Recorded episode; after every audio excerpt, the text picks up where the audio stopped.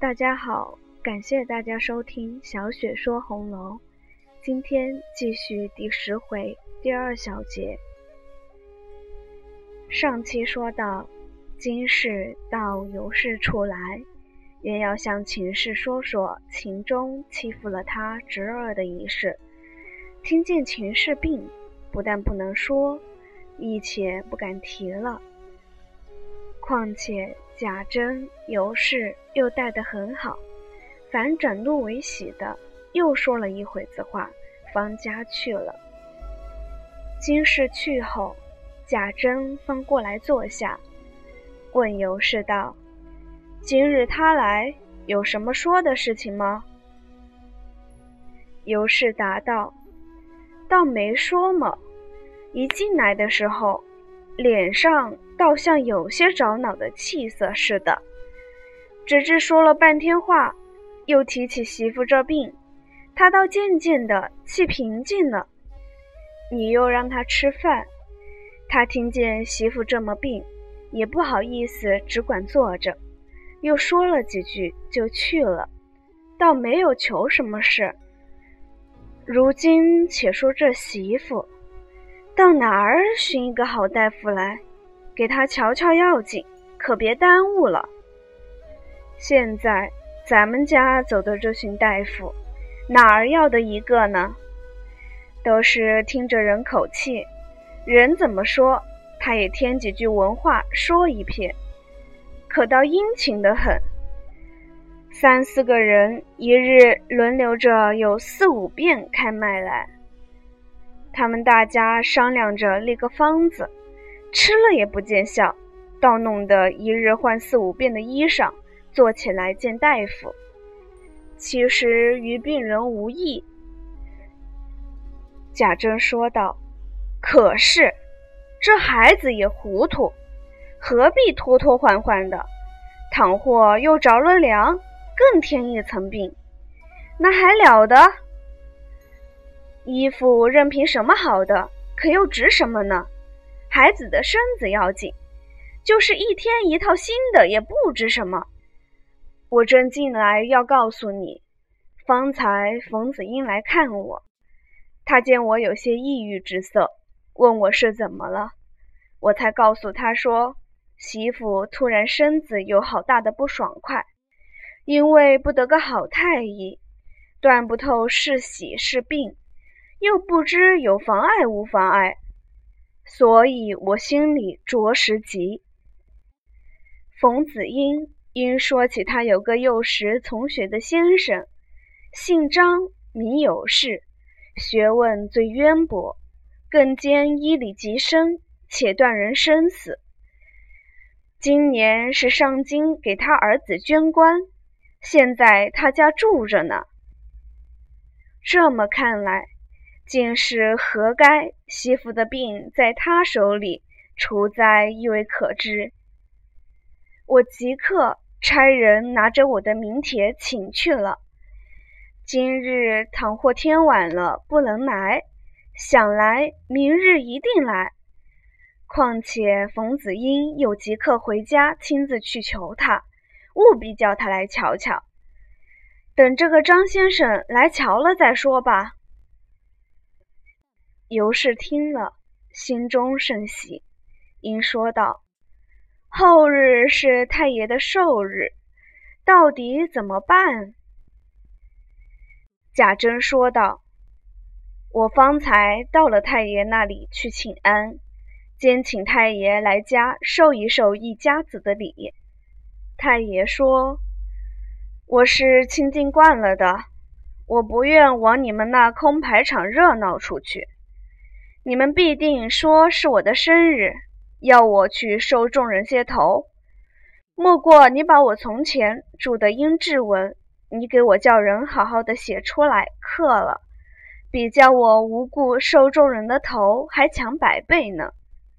倘或后日这两日一家子要来，你就在家里好好的款待他们就是了，也不必给我送什么东西来，连你后日也不必来。你要心中不安，你今日就给我磕了头去。倘或你后日要来，又跟随多少人来闹我，我必和你不依。既如此，后日我是断不敢去了。且叫来生来，吩咐他预备两日的筵席，要丰丰富富的。你再亲自到西府里去请老太太、大太太、二太太和你连二婶子来逛逛。正说着，贾蓉上来请安，尤氏便把上相的话一一交代了，并说：“在你父亲今日又听见一个好大夫，也已打发人请去了，想必明日必来。你可将他这些日子的病症细细告诉他。”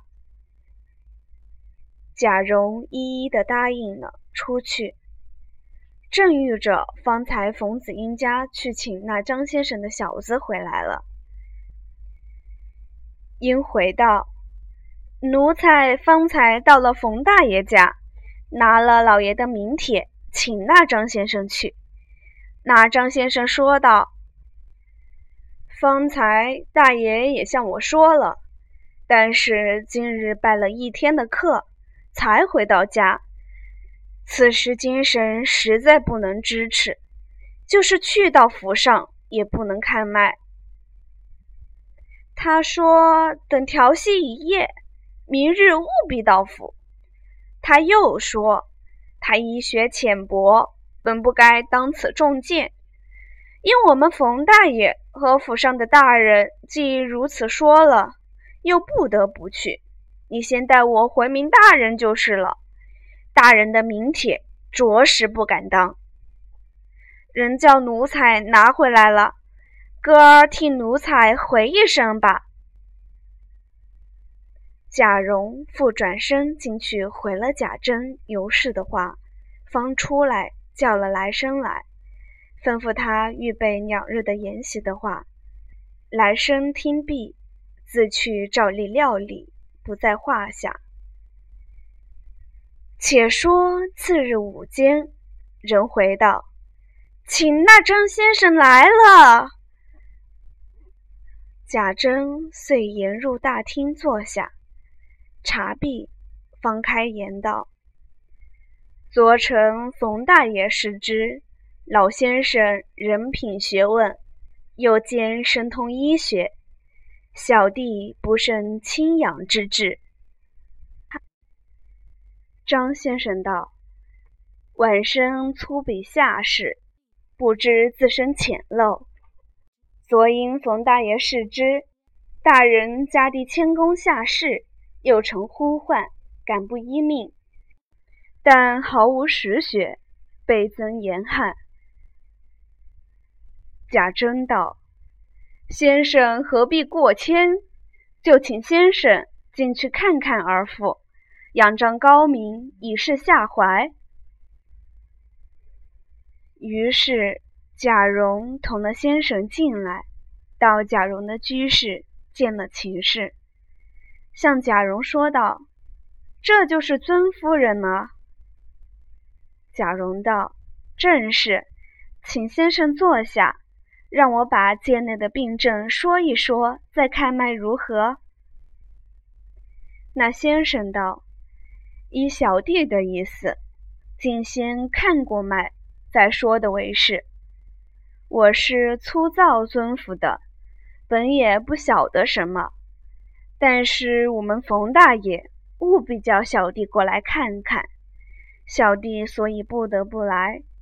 如今看看脉息，看小弟说的是不是，再将这些日子的病事讲一讲，大家斟酌一个好方。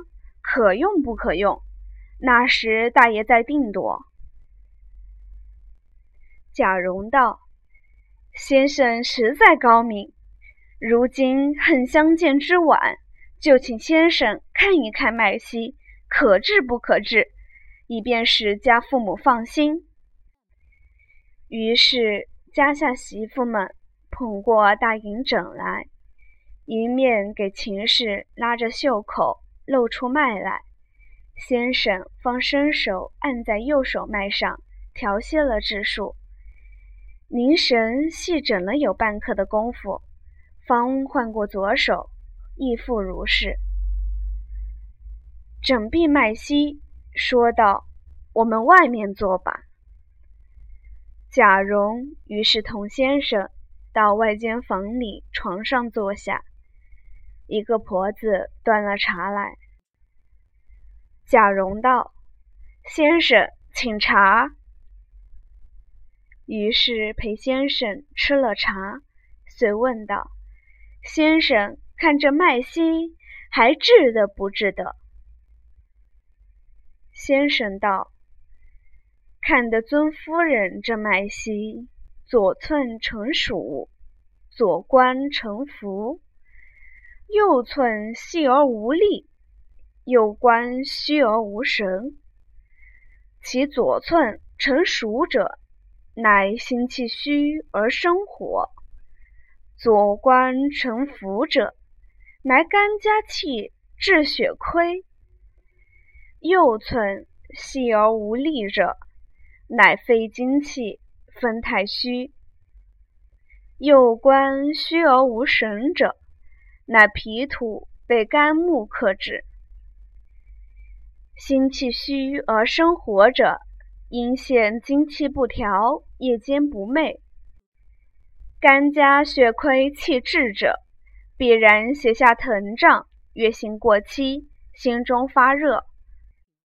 脾经气分太虚者，头目不时眩晕，寅卯间必然自汗，如坐舟中。脾土被肝木克制者，必然不思饮食，精神倦怠，四肢酸软。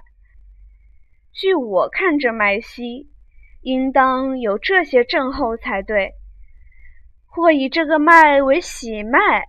则小弟不敢从其教也。旁边一个贴身服侍的婆子道：“何尝不是这样呢？真正先生说的如神，倒不用我们告诉了。如今我们家里现有好几位太医老爷瞧着呢，都不能说的这么真切。有一位说是喜，有一位说是病，这位说不相干。”那位说怕冬至，总没有个真着话，求老爷明白指示指示。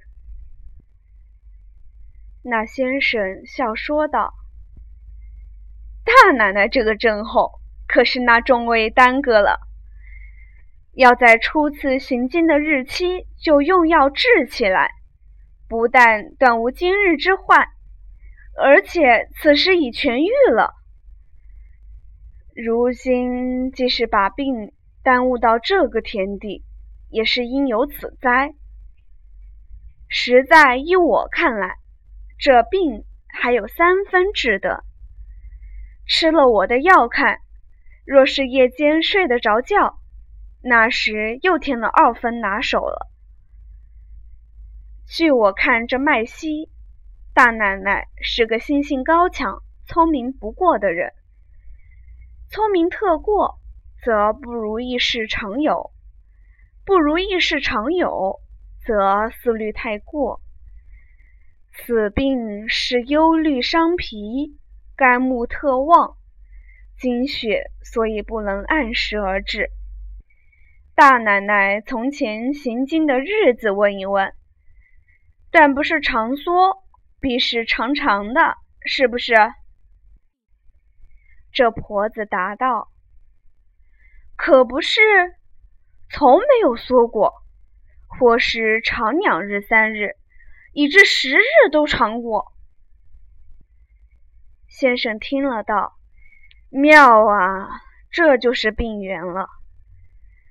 从前若能以养心调经之药服之，何至于此？”这如今明显出一个水亏木旺的虚症后来，待用药看看。于是写了方子，递与贾蓉，上写的是益气养荣补脾和肝汤。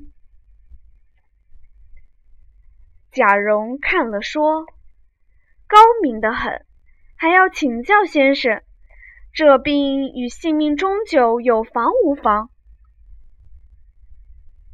先生笑道：“大爷最高明的人，人病到这个地位，非一朝一夕的症候，吃了这药也要看医缘了。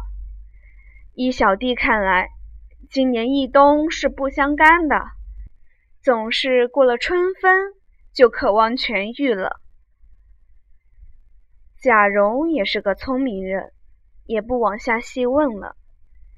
于是贾蓉送了先生去了，方将这药方子并脉案都给贾珍看了，说的话也都回了贾珍并尤氏。